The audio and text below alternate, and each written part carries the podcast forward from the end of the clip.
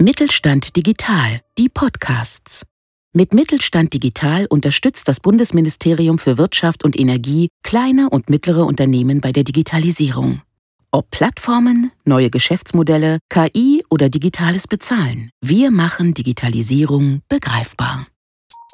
Herzlich willkommen bei IT Works Better Together, Ihr Podcast für IT-Themen. In dieser Folge geht es um User Experience. Denn für Unternehmen ist es wichtiger denn je, die UX von Anfang an mitzudenken. Was ist eine gute UX? Was bringt sie Unternehmen und wie wird eine gute UX in Kooperationsprojekten erreicht? Darüber spricht Lydia Schaus mit Professor Dr. Manfred Thüring in dieser Folge. Wir berichten aus dem Mittelstand. Weitere Informationen, Leitfäden, Tools und Downloads finden Sie auf www.itwirtschaft.de. Hallo und herzlich willkommen bei IT Works Better Together, dem Podcast-Kanal des Kompetenzzentrums IT-Wirtschaft, kurz KIW. Bei uns sind Sie richtig, wenn Sie sich für IT-Themen, IT-Kooperationen und IT-Security, Datenschutz und IT-Schnittstellen interessieren. Ich bin Lydia Schaus und unterhalte mich im Namen des KIW heute mit Professor Dr. Manfred Thüring. In dieser Folge sprechen wir über User Experience. Professor Dr. Thüring ist Mitglied der TU Berlin und leitete bis März 2021 das Fachgebiet Kognitionspsychologie und kognitive Ergonomie Schwerpunkte seiner Lehre und Forschung sind sowohl anwendungs- als auch grundlagenorientierte Fragestellungen an der Schnittstelle zwischen Mensch und Technik, insbesondere zur Usability und User Experience interaktiver Systeme. Manfred, ich freue mich sehr, dass du heute unser Gast bist. Ja, hallo Lydia, ich freue mich auch und äh, bin mal gespannt, was du mir für Fragen stellst äh, zu dieser Schnittmenge, über die du gerade erzählt hast. Hast du dich irgendwann so sehr über das Nutzererlebnis eines Produktes geärgert, dass du dachtest, da muss ich nun ran? Also ich äh, ärgere mich andauernd über irgendwelche Sachen im Zusammenhang mit Produkten. Das fängt manchmal sogar schon bei der Verpackung an, ja, die super aussieht, äh, aber die man äh, leider sofort zerstören muss, äh, wenn man an das Produkt rankommen äh, möchte. Und das geht dann meist auch gleich weiter mit der Installation. Da gibt's etliche Hürden. Also es hat sich in letzter Zeit, was das angeht, einiges gebessert.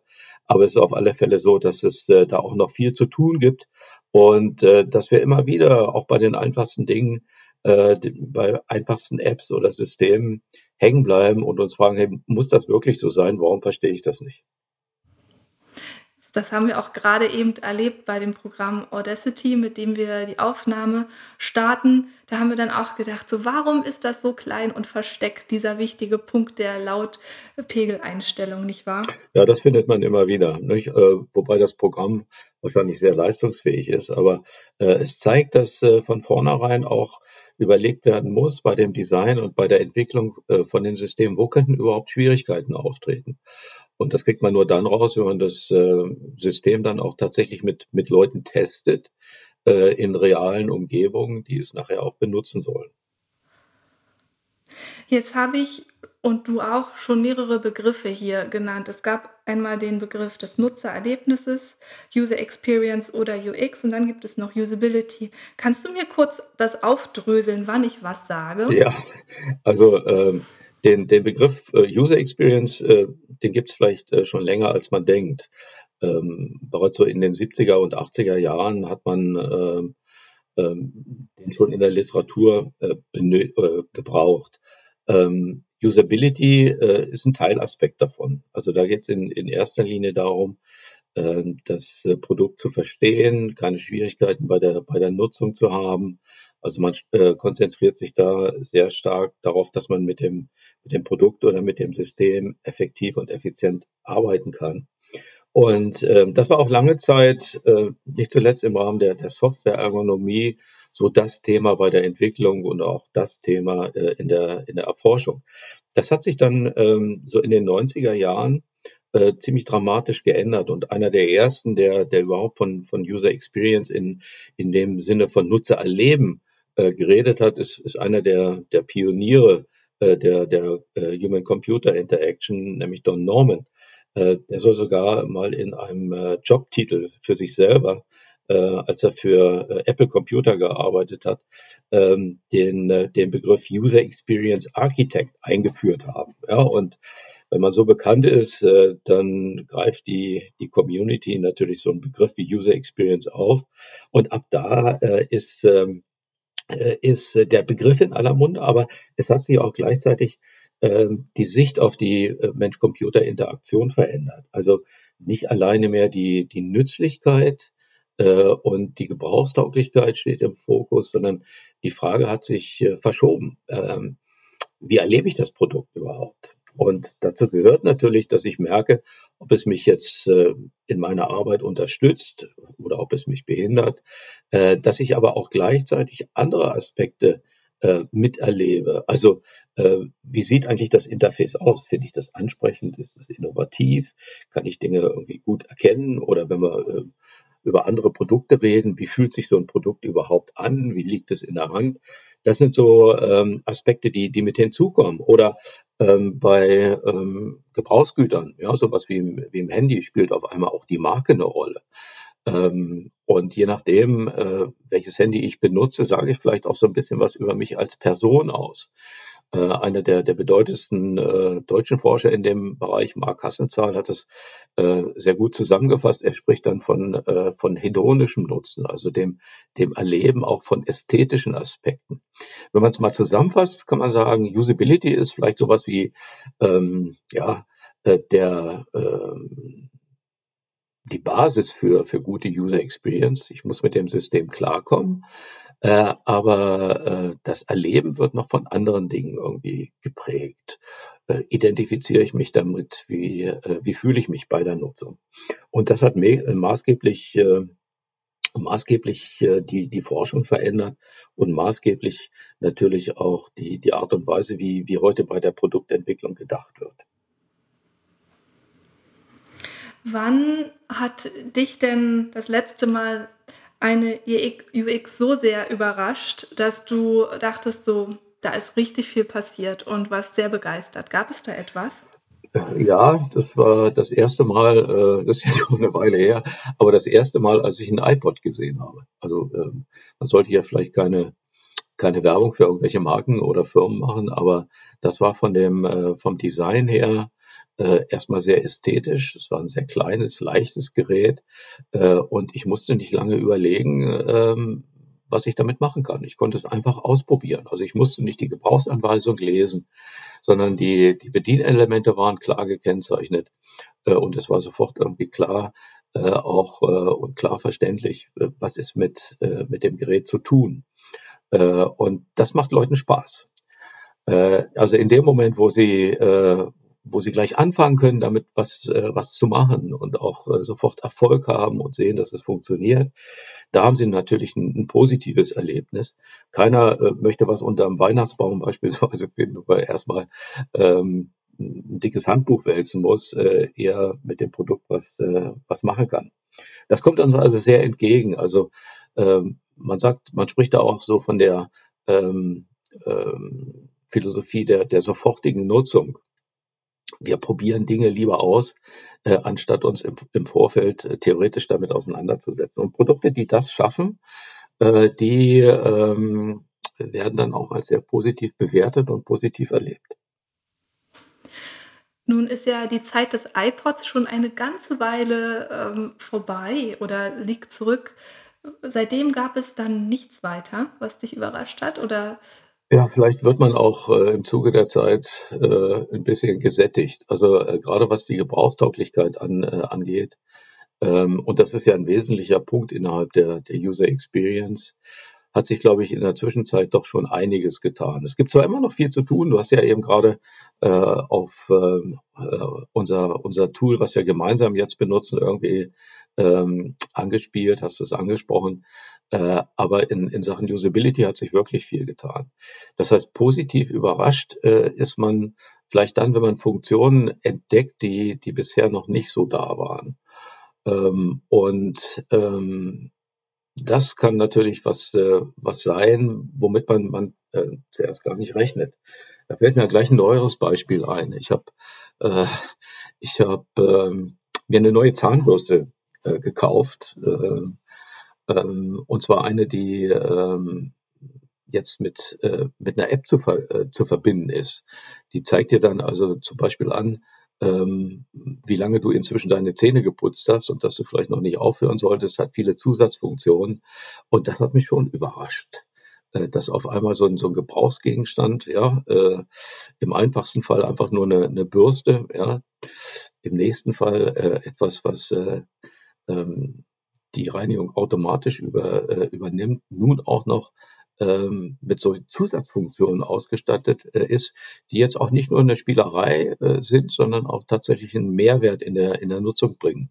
Also äh, darauf kommt es, glaube ich, sowieso in erster Linie an, dass neue Produkte uns da dahingehend überraschen, dass sie etwas bereitstellen, was wir, was wir so nicht kennen, was aber auch gleichzeitig nützlich ist. Dann erleben wir das Ganze als, als innovativ und als, als gewinnbringend. Welche Bedeutung hatte das Thema UX noch vor zehn Jahren? Und wenn es einen Wandel gab, und den gab es ja, wie und wann und aus welchen Gründen hat dieser stattgefunden? Ja, wie schon gesagt, ähm, den Begriff gibt es schon relativ lange. Äh, man hat aber ähm, vor allen Dingen so in den, in den 90ern festgestellt, ähm, dass man so einen Mehrwert, wie ich ihn eben gerade äh, erwähnt habe, dass man den braucht. Also dass es nicht einfach nur darum geht, etwas effektiv und effizient äh, und auch zufriedenstellend zu erleben, äh, äh, zu erledigen, sondern äh, dass man äh, hier ein Erleben schaffen muss, was positiv ist. Also äh, ein Produkt sollte zu seiner Nutzung anregen, es sollte, sollte motivieren. Und ähm, die ersten, die das äh, geschafft haben, die haben dann natürlich auch einen entsprechenden Wettbewerbsvorteil erzielt. Ja, also äh, gerade was so Ästhetik irgendwie angeht, ähm, dass äh, Leute sowas äh, dann als sehr attraktiv empfinden. Und das hat natürlich dann durchgeschlagen auch äh, auf den Erfolg der Produkte, auf den Kauf.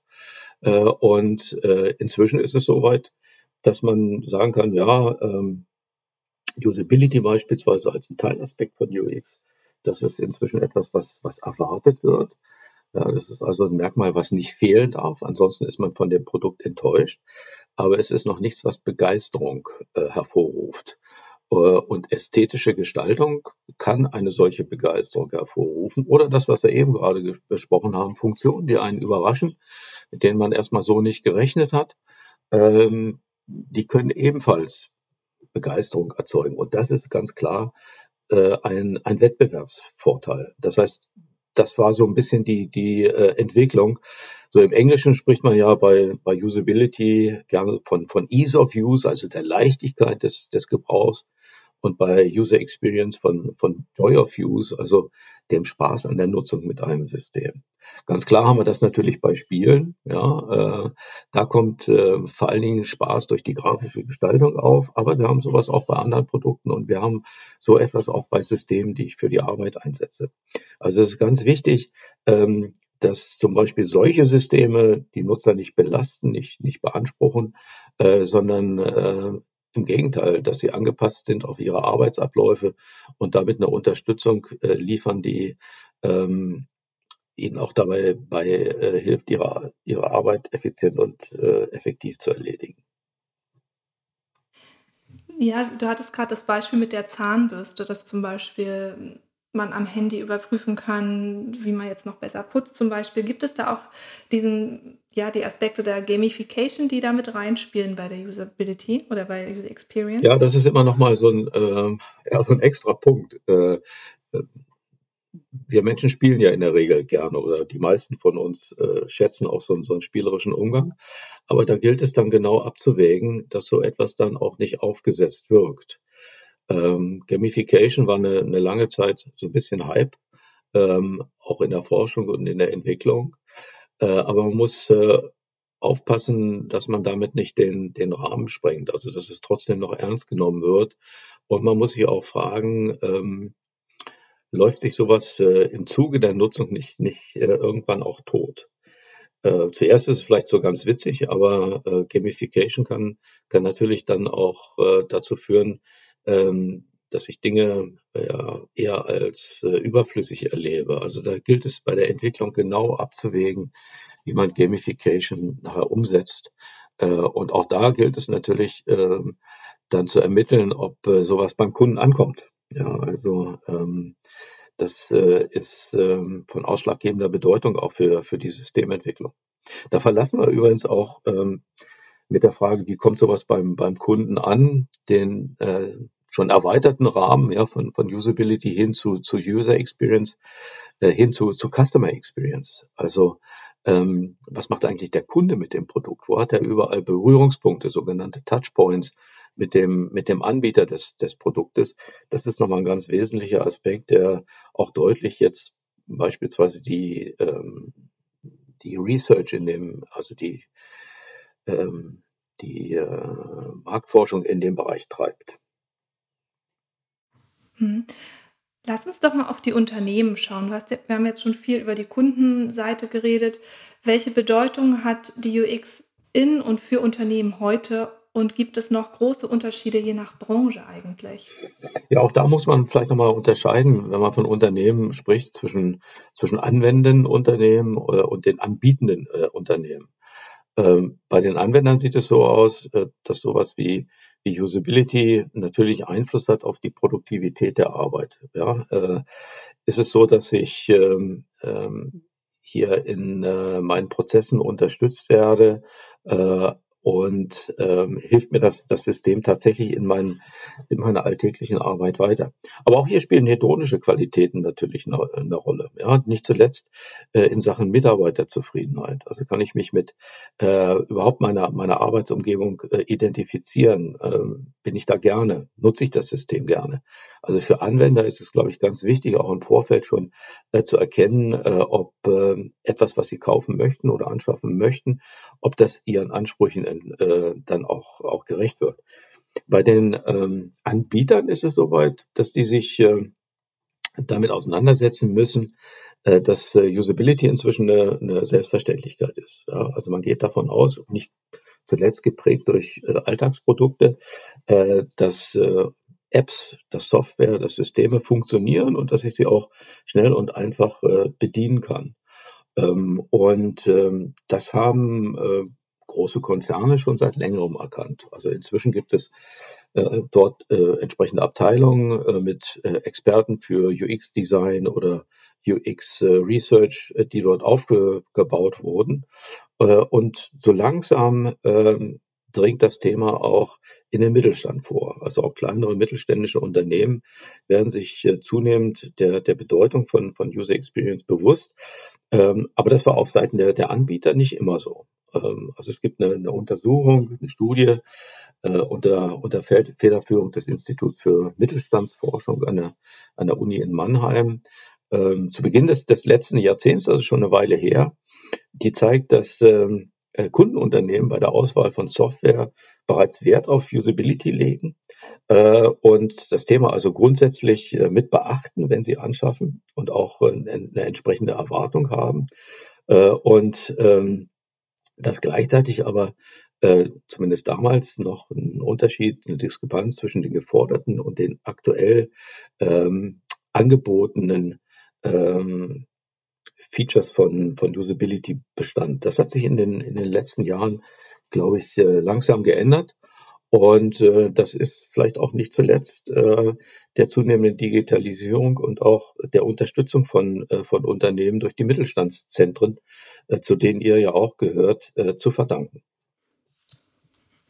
Hm, du hast jetzt schon sehr viele Aspekte angesprochen, auf die ich dann auch noch eingehen wollte, das, wie die Zielgruppen, die Unternehmensgröße und auch das Alter ähm, von Unternehmen.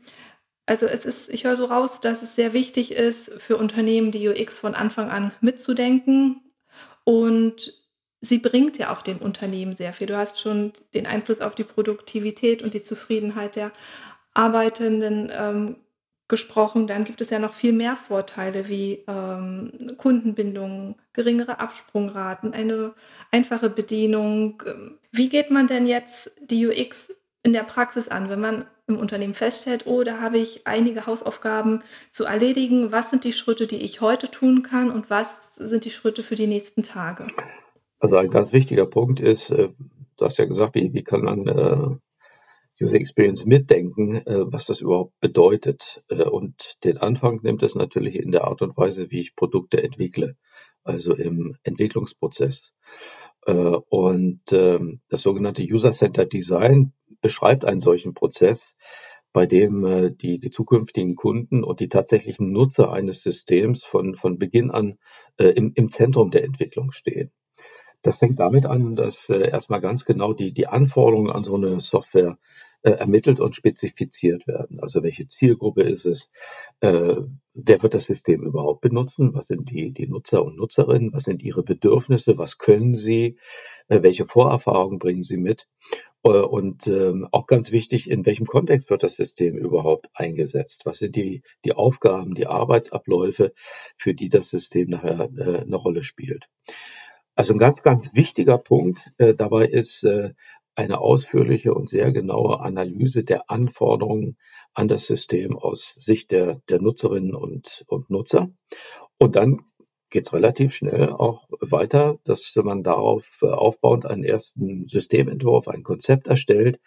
Äh, und ähm, das äh, entscheidende Merkmal gerade von dem User-Centered Design ist, äh, dass diese äh, Entwürfe, diese Konzepte sehr schnell Nutzertests unterzogen werden. Man denkt ja manchmal, man kann System erst dann testen, wenn es fertig ist, aber ähm, inzwischen gibt es ja äh, auch ähm, Methoden, gerade in den frühen Entwicklungsphasen den Entwurfsprozess zu unterstützen. Es gibt Wireframes, es gibt die Möglichkeit, Click-Dummies zu erzeugen. Also wirklich etwas, womit Kunden nachher interagieren können. Und das, was man ähm, in diesem Prozess äh, anstrebt, ist, dass tatsächlich reale Nutzer mit realen Aufgaben, mit solchen frühen Prototypen arbeiten und dabei formulieren, ähm, welche Schwierigkeiten sie haben.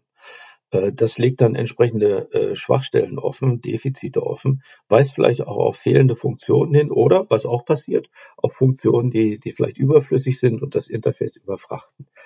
Das heißt, man geht sehr früh in ähm, äh, einen iterativen Prozess. Man entwickelt etwas, äh, testet es, zieht daraus Konsequenzen und optimiert das Ganze.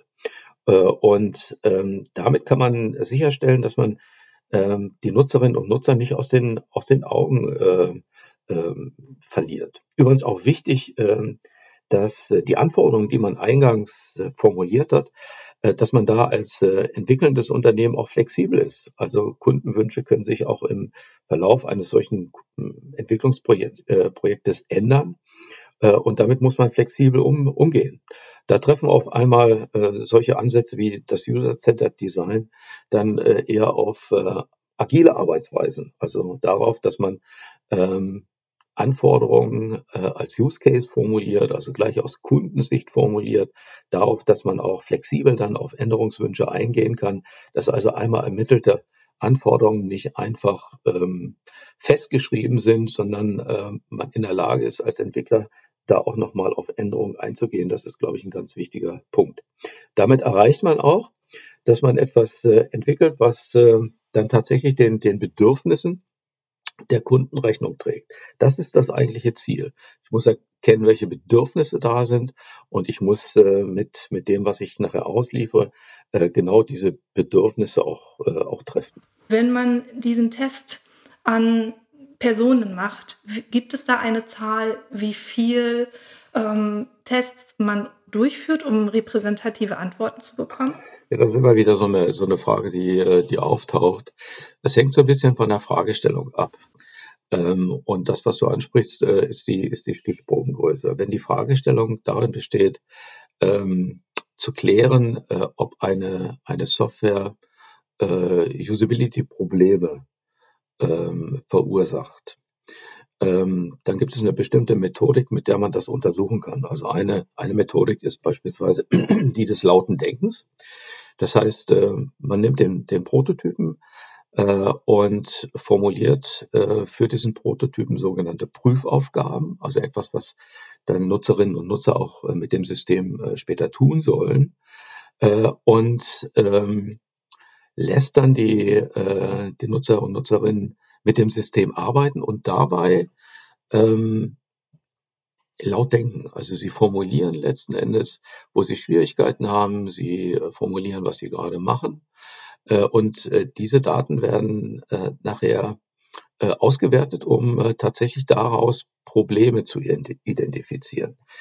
Bei dieser Art der, der sogenannten qualitativen Forschung ähm, genügen recht kleine Stichproben. Ja? Ähm, auch da gibt es so ähm, ja, Erfahrungswerte, ähm, auch äh, von Pionieren ja im, im HCI-Bereich wie Jacob Nielsen, der, der selber viele Studien gemacht hat und der sagt beispielsweise den, den besten Nutzen, also den größten Erkenntniszuwachs bei äh, möglichst geringem Aufwand sind so Stichprobengrößen zwischen drei bis zwölf Personen. Das ist also weit weniger als das, was man denkt. Wenn wir solche Untersuchungen bei uns am Kompetenzzentrum durchführen, dann reden wir äh, meistens so von Größen zwischen sechs bis acht Leuten. Und damit kriegt man schon die, die meisten gröberen äh, Usability-Probleme erfasst.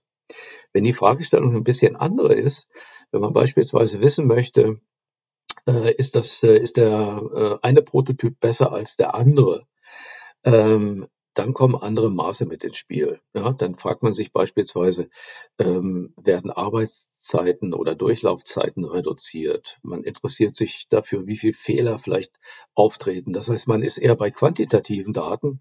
Äh, und äh, um da sicherzustellen, wenn man Systeme miteinander vergleicht, dass Unterschiede, die man, äh, die man findet, dass die nicht zufälliger Natur ist, sind, äh, muss man entsprechende statistische Methoden anwenden und die setzen größere Stichproben voraus. Das kann man dann abschätzen, aber da hat man auch schnell mal eine, äh, eine Stichprobe von 20, 40 oder mehr Leuten. In dem Moment, wo man Webseiten testet, ähm, sind es manchmal äh, sogar noch mehr, aber das sind dann auch meistens die Kunden, die bereits auf diese Website äh, zugreifen. Also wie groß das Ganze wird, hängt davon ab, welche Fragestellungen man ähm, äh, letzten Endes bearbeiten möchte. Und das, was äh, ihr wahrscheinlich auch macht, ist, äh, dass man erstmal versucht, die Probleme zu identifizieren und da langen kleine Gruppen von Leuten und damit wird das Usability Testing auch sehr viel, ähm, sehr viel günstiger äh, und auch weniger zeitlich beanspruchend, als vielleicht noch so in dem ein oder anderen Kopf äh, äh, vermutet wird. Ja, genau. Und wir haben dann auch bei diesem Stichwort lauten Denken auch noch die Aufgaben gegeben, wenn wir jetzt melde dich bitte an, suche Firma XY und ähm, schreibe eine E-Mail. So, man gibt dann so eine kleine Aufgaben mit und schaut, wie gut gelangt man zum Ziel und das wird dann noch kommentiert. Das haben wir dann auch für unsere Homepage gemacht, um da auch besser zu werden. Ja, und dann ist natürlich der, äh, der Punkt, ähm, welche Schlüsse zieht man draus? Ja? Also äh, gerade auch in, in größeren äh, Zusammenhängen, Arbeitszusammenhängen, hat man dann äh, die, diejenigen, die genau solche Tests durchführen, aber die müssen natürlich mit ihren Ergebnissen dann äh, auch zu den Entwicklern durchdringen. Ja, also auch da gilt es dann intern äh, so zu kommunizieren und zusammenzuarbeiten, äh, dass die Entwickler sagen, hey, da wären wir jetzt selber nicht drauf gekommen. Äh, also toll, dass du uns das mitteilst. Äh, übrigens, äh, das ist auch etwas, was wir aus der Erfahrung gelernt haben, dass diejenigen, die das System entwickeln, so tief drinstecken, ähm, äh, und die Expertise von ihnen ähm, äh, so ausgeprägt ist, dass sie manchmal ja den, den Blick auf mögliche Probleme verstellt. Also es ist ganz wichtig, Tests durchzuführen mit denjenigen, die das System nachher auch tatsächlich kaufen oder, oder nutzen sollen. Und ähm, wir haben da schon Situationen erlebt, wo wir ähm, dann auch die Entwicklungsleiter und die, die Programmierer und natürlich auch die Geschäftsleitung zu uns ins Labor eingeladen haben äh, und denen gezeigt haben, wie so ein Usability-Test abläuft. Also tatsächlich gezeigt haben, wo Leute Schwierigkeiten haben. Und da ist es denen teilweise wie Schuppen von den Augen gefallen, äh, was sie nie vermutet hätten, weil sie selber diese Expertise haben und nicht nachempfinden können, wo gegebenenfalls äh, Nutzer und Nutzerinnen äh, dann äh, nicht weiterkommen. Also ein ganz äh, probates Mittel. Das geht auch äh, inzwischen natürlich auch remote. Also wir haben sowas inzwischen auch zum Beispiel mit, mit solchen Tools, wie, wie ihr sie auch fürs Conferencing benutzt, äh, gemacht. Äh, und da hat man genau die gleichen Effekte. Also am besten äh, überzeugt man von dem Nutzen, indem man ähm, tatsächlich die, die Verantwortlichen äh, dann äh, an solchen Tests partizipieren lässt. Ja, es ist dann solch eine Betriebsblindheit, die dann einsetzt. Ganz genau. Wo wir beim Thema Software sind, was macht eine gute UX hier aus? Also ähm, eine, eine, gute, eine gute UX ist vor allen Dingen ja vielleicht so ein bisschen vergleichbar ähm, mit der Liebe auf den ersten Blick, kann man sagen.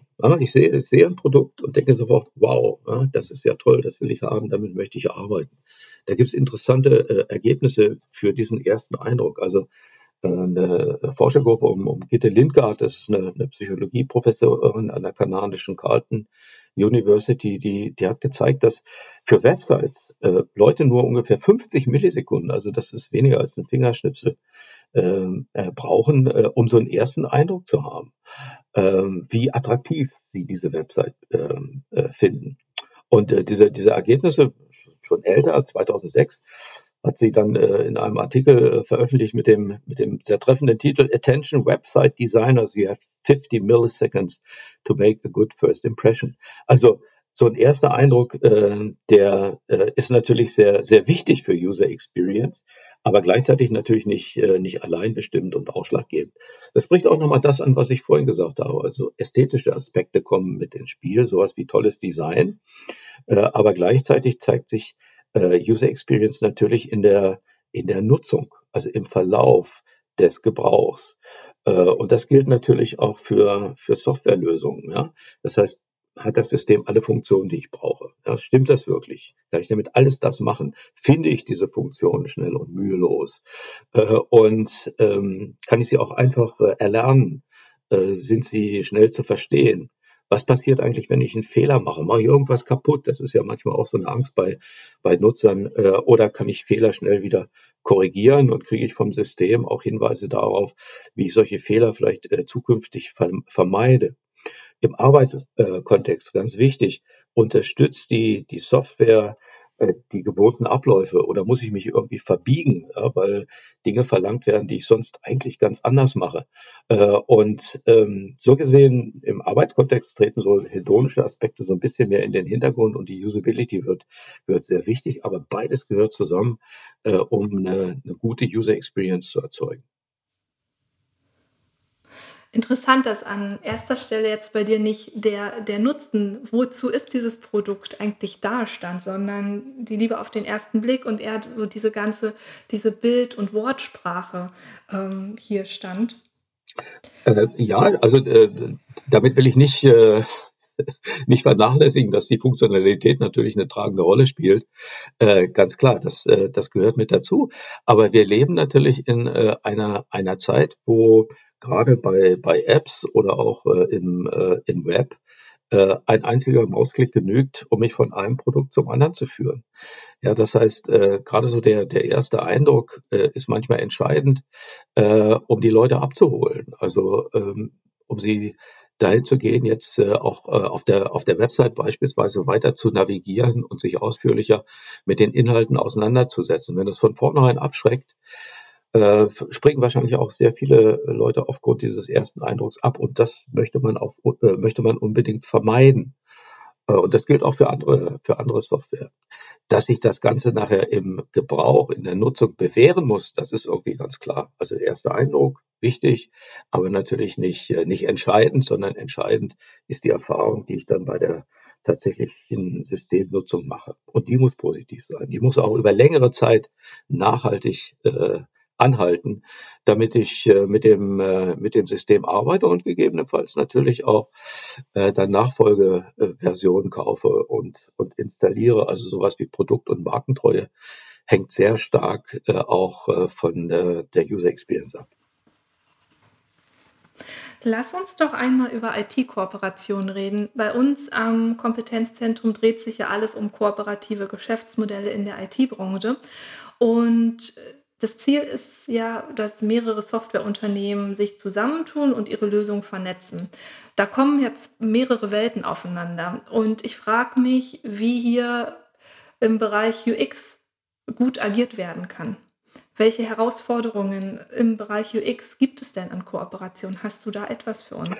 Ja, natürlich. Also es gelten ähnliche Dinge wie äh, auch auch äh, bei der, bei der Erstellung von, äh, von Softwareprodukten sonst. Hier ist der Fokus vielleicht noch ein bisschen anders.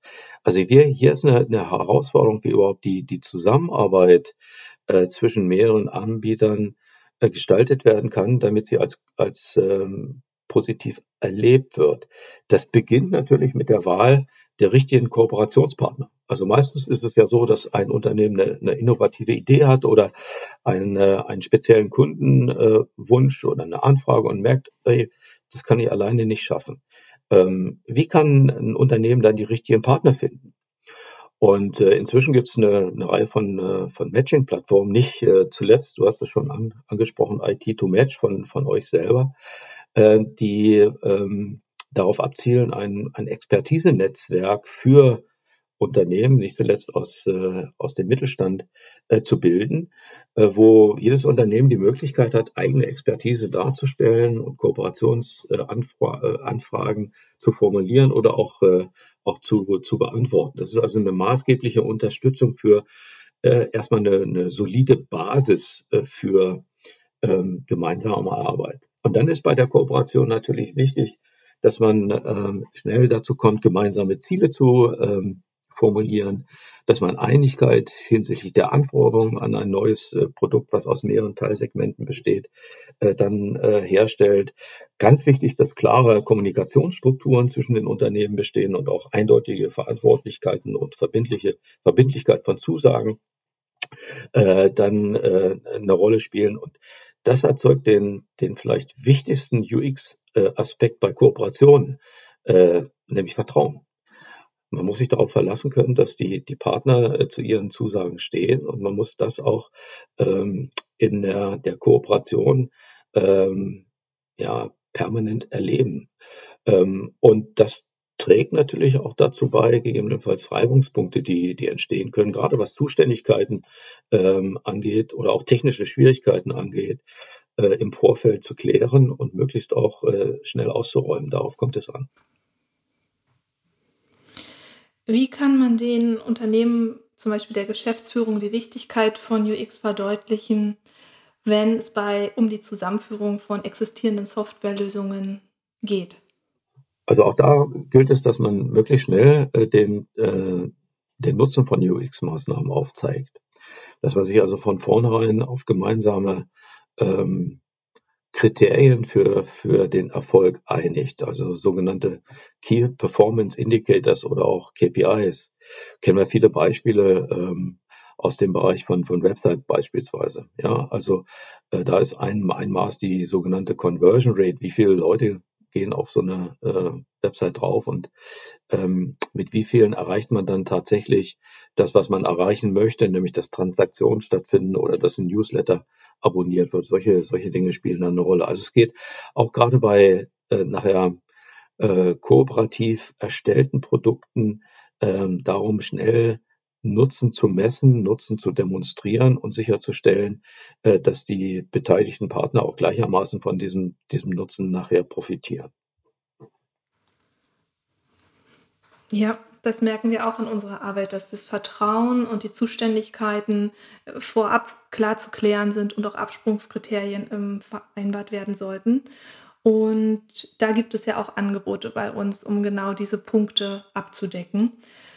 Wenn zwei Unternehmen oder auch drei Unternehmen ein gemeinsames Produkt auf den Markt bringen wollen, wo sollten sie in Bezug auf UX starten? Also wir haben jetzt schon das Vertrauen geklärt, wir haben die KPIs festgelegt, wir haben unsere Absprungskriterien festgelegt. Aber wenn es dann konkret wird, gibt es da noch etwas, was zu beachten ist? Naja, Sie sollten sich vor allen Dingen, wenn Sie das Thema UX ernst nehmen, äh, darauf einigen, äh, welche äh, und an welchen, an welchen Schritten im Entwicklungsprozess Usability-Maßnahmen ergriffen werden. Ja, wann setze ich welche Methoden ein? Darüber sollte Einigkeit, äh, Einigkeit bestehen. Und wer ist auch für, für die Evaluation zuständig? Äh, sind das die Unternehmen selber? Wollen sie gegebenenfalls so etwas äh, outsourcen, also an Agenturen übergeben? Also ein ganz wichtiger Punkt wird hier auch sein, ähm, sich darüber einig zu, zu werden, welchen Stellenwert hat, hat UX jetzt eigentlich für das, was wir hier gemeinsam machen wollen und wie stellen wir sicher, mit welchen Maßnahmen und Methoden stellen wir sicher, dass wir diese, diese Ziele auch erreichen. Das ist, glaube ich, ähm, auch bei ähm, Softwareprodukten, die gemeinsam erstellt werden, ungemein wichtig. Äh, denn äh, die, die Kooperation ist in erster Linie natürlich äh, erstmal technisch aus, ausgerichtet. Ne? Also stimmen die Schnittstellen überein, passen die Produkte überhaupt zusammen, ähm, passen die Architekturen zusammen, wenn man jetzt unterschiedliche Systeme äh, äh, miteinander verbinden möchte. Und diese technische Problematik, die verdeckt ähm, vielleicht auch sehr schnell so den, den, äh, den Aspekt der Nutzer, die Sicht äh, auf die Nutzer. Und deswegen kommt es darauf an, dass man sich sehr frühzeitig auch darauf einigt, solche Maßnahmen, äh, User Research, äh, Usability äh, Tests äh, durchzuführen äh, und sich dahingehend zu einigen, dass das natürlich auch jetzt vom Budget her ähm, auf alle Fälle einen Anteil ähm, erfordert. Und wenn man da keine Einigkeit erzielt, würde ich sagen, ist das Thema UX auf alle Fälle auch in solcher Kooperation dann eher vernachlässigt. Ja, du hast gerade den Begriff des Outsourcings angesprochen. Wenn jetzt bei mir im Unternehmen keine Expertise vorhanden ist, an wen kann ich mich denn wenden, wenn ich erkannt habe, ich muss die UX von Anfang an mitdenken, auch in unserem gemeinsamen Softwareprodukt mit Unternehmen XY. Ähm, wen habe ich denn da? Also inzwischen gibt es ja viele ähm, Agenturen äh, auf, dem, auf dem Markt, äh, die sich mit User Research, äh, Usability Testing, äh, auch Remote, also äh, äh, letzten Endes digitalem Testing aus der Ferne heraus, ja nicht zuletzt über Videoconferencing und anderen Systemen beschäftigen, UX-Designer, die entsprechend ausgebildet sind. Also es gibt viele, viele Agenturen und äh, die in der Regel auch äh, sehr, sehr gute Arbeit äh, leisten. Wenn man jetzt äh, sich fragt, ja, wie, wie komme ich an solche Agenturen dran? Also es gibt zum Beispiel den Berufsverband der deutschen UX Professionals, die German UPA, die solche Informationen liefert. Ähm, es gibt unser Kompetenzzentrum, ja, Usability. wer da auf die Website geht, wird dort ein Expertenverzeichnis finden, ähm, was ähm, äh, solche Agenturen, aber auch äh, andere Forschungseinrichtungen beispielsweise in ganz äh, Deutschland auf, aufzeigt und woran man sich orientieren kann. das sind also so ganz gute ähm, Startpunkte, um zu fragen, also wen, wen gibt's denn, wen könnte ich denn, wen könnte ich denn jetzt hier tatsächlich be, beauftragen? Und dann vielleicht auch eine Sache, du sagtest ja, was kann ich machen, wenn ich selber noch keine Expertise habe? Man kann natürlich auch wenn man das Thema nachhaltig im Unternehmen veran äh, verankern möchte, selber einstellen. Und äh, inzwischen gibt es ja auch an den technischen Universitäten, zum Beispiel in Berlin, in München und äh, Chemnitz auch äh, Studiengänge, meist unter dem Stichwort Human Factors, wo ähm, äh, Studentinnen und Studenten genau in dieser Richtung ausgebildet werden. Ja, also wann ist eine, eine Software ergonomisch, wann ist sie usable ähm, und äh, wie äh, fördert man äh, auch die Motivation, mit so einer Software zu arbeiten? All das sind Gegenstände auch der, der Lehre in solchen Masterstudiengängen. Also wer ein ernsthaftes Interesse hat, langfristig äh, selber Expertise auch äh, ähm, aufbauen möchte im Unternehmen, der ist gut beraten, wenn er sich äh, dort mal umschaut. Äh, in der Regel sind die, die Universitäten auch durchaus bereit, ähm, haben eigene Job, äh, Jobbörsen, ihre, ihre Absolventinnen und Absolventen auf solche, solche Stellenangebote hinzuweisen. Ja, die genannten Tipps verlinke ich auch in, unter dieser Podcast-Folge und in unserem Blogbeitrag zur Folge. Manfred, ähm, ich habe jetzt noch eine kleine Aufgabe für dich. Und zwar sage ich den Anfang eines Satzes und ich möchte, dass du ihn kurz beendest. Gute UX ist. Gute UX ist ein Gefühl. Man arbeitet gern mit einem System, weil es den eigenen Ansprüchen hinsichtlich Gestaltung und Usability entspricht. Also man merkt, äh, es äh, hilft mir weiter und äh, äh ich finde es einfach toll, äh, mit dem System äh, nachher zu interagieren. Und das ist auf alle Fälle auch eine, eine emotionale Qualität, die hier ganz ausschlaggebend für das äh, User äh, für das für das Nutzererleben ist. Mhm. Alle Unternehmen sollten UX-Maßnahmen bei sich einplanen, weil Ja, weil das ähm, der richtige und vielleicht auch der, der einzige Weg ist, äh, um, um sicherzustellen, dass das, was sie entwickeln, nicht an den Bedürfnissen der, der Kunden vorbei entwickelt wird, sondern genau solche, solche Bedürfnisse erfüllt äh, und äh, damit die, äh, die Software, das Produkt, das System auf das zugeschnitten ist, was der Kunde erwartet und was er wirklich möchte. Mhm. Eine Welt ohne gute UX wäre. Sagen wir mal, im besten Fall wäre sie langweilig äh, und ermüdend, ähm, im schlimmsten Fall unproduktiv, demotivierend oder, oder vielleicht sogar gesundheitsschädlich, gesundheitlich belastend, äh, wenn ich permanent äh, unter dem Druck stehe, mit einem System zu arbeiten, was mich behindert. Das erzeugt natürlich Stress. Also im schlimmsten Fall äh, sogar etwas, was unbedingt zu vermeiden ist. Manfred, wir nähern uns dem Ende. Gibt es noch etwas, was du unseren Hörerinnen und Hörern mitgeben möchtest? Naja, wir haben ja äh, von den Hörerinnen und Hörern bestimmt äh, Personen dabei, die eher aus Anwenderunternehmen und solche, die eher aus Anbieterunternehmen kommen. Also bei den Anwenderunternehmen würde ich sagen, ähm, wenn Sie ein fertiges Produkt kaufen, äh, dann sollten Sie UX bereits äh, beim Kauf beachten. Also äh, über das Produkt recherchieren, ausführliche Informationen einholen. Wenn es möglich ist, äh, das Produkt selber durch, durch Mitarbeiter ausprobieren lassen. Bei größeren äh, Dingen vielleicht auch ähm, eine Teststellung, äh, eine Probezeit mit dem Anbieter vereinbaren, um sicherzustellen, dass diejenigen, die nachher ähm, mit dem System arbeiten, auch mit dem System äh, zurechtkommen und das Ganze positiv, ähm, positiv erleben. Wenn es so ist, dass äh, ein anwendendes äh, Unternehmen für sich selber eine, eine, Software entwickeln lässt, also beauftragt, ein Projekt äh, beauftragt, dann würde ich immer ähm, äh, dazu raten, zu versuchen, an der Entwicklung selber teilzunehmen. Äh, also gerade Unternehmen, entwickelnde Unternehmen, die agil aufgestellt sind, sind offen für sowas, die binden ihre Kunden gerne ein äh, und räumen ihren, ihren Kunden auch äh, durchaus Mitsprache, was die, was die Anforderungen angeht, ein. Also für die Anwender ist das, glaube ich, auch ein ganz, ganz kaufentscheidender oder sollte ein ganz auch kaufentscheidender Aspekt sein. Bei den Anbietern, den würde ich raten, besondere äh, Sorgfalt schon äh, ganz früh bei der, bei der Ermittlung von, von Anforderungen äh, walten zu lassen. Sie sollten dann ähm, früh testen, also Nutzer, Nutzertests dann auch mit tatsächlichen Interessenten, mit Kunden durchführen, nicht mit eigenen Mitarbeitern, schon gar nicht mit Entwicklern, die sind blind für mögliche Probleme.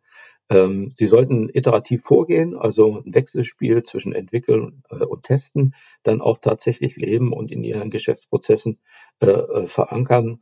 Und wie gesagt, gute UX zeigt sich im äh, Gebrauch, also auch nach dem Markteintritt. Also da kommen solche Methoden für die Erfassung von Customer Experience ins Spiel. Man sollte äh, systematisch äh, Infos durch äh, Kundenfeedback, zum Beispiel bei, bei Hotlines, aber auch über Websites äh, versuchen zu erheben äh, und das dann auch bei dem, äh, bei dem nächsten Release berücksichtigen. Und letzter Tipp für alle, die, egal aus welchem Unternehmen Sie, Sie kommen, einfach bei Interesse für das Thema äh, Kompetenzzentrum Usability googeln. Dort finden Sie dann äh, das Mittelstand 4.0 Kompetenzzentrum Usability und dort gibt es jede Menge ähm, Informationen zu Usability-Maßnahmen, zu Methoden. Es gibt ein Expertenverzeichnis, man kann äh, das, äh, den Newsletter abonnieren. Es gibt viele Veranstaltungen, also all diejenigen, die Interesse an dem Thema haben und sich auch weiterbilden lassen möchten, können diesen Wissenstransfer, den das Zentrum äh, anbietet, äh, gerne in Anspruch nehmen. Mensch, ich könnte jetzt noch Stunden mit dir weiterreden. Es hat mir sehr viel Spaß gemacht, dass du mir und unseren Zuhörerinnen und Zuhörern Einblick in die Welt der UX gegeben hast. Vielen Dank dafür. Ich denke, dass wir alle nun die UX-Brille öfter aufhaben werden und eines wachen Auges durch die Welt gehen. Vielen Dank dir, Manfred, für deine Zeit. Ja, äh, gerne und äh, dir vielen Dank für die für die spannenden Fragen und ich hoffe, dass äh, ja die Leute, die äh, den Podcast hören, auch äh, viel von den Antworten mitnehmen und davon profitieren. Bei Ihnen, liebe Hörerinnen und Hörer, bedanken wir uns wie immer fürs Zuhören und Ihr Interesse. Alle Infos verlinken wir in der Infobox und im Blogpost zur Folge.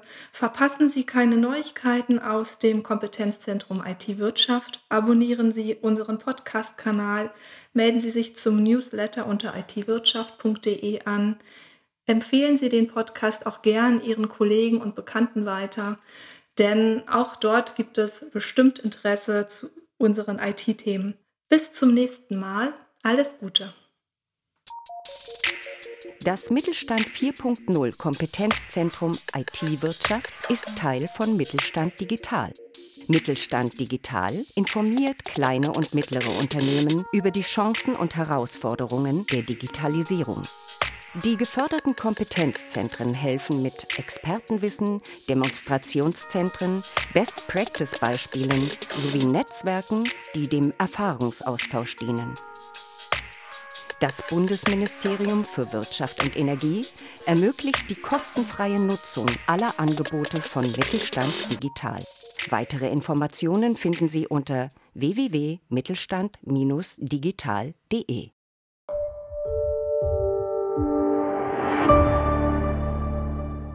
Sie hörten eine Folge der Mittelstand Digital Podcasts.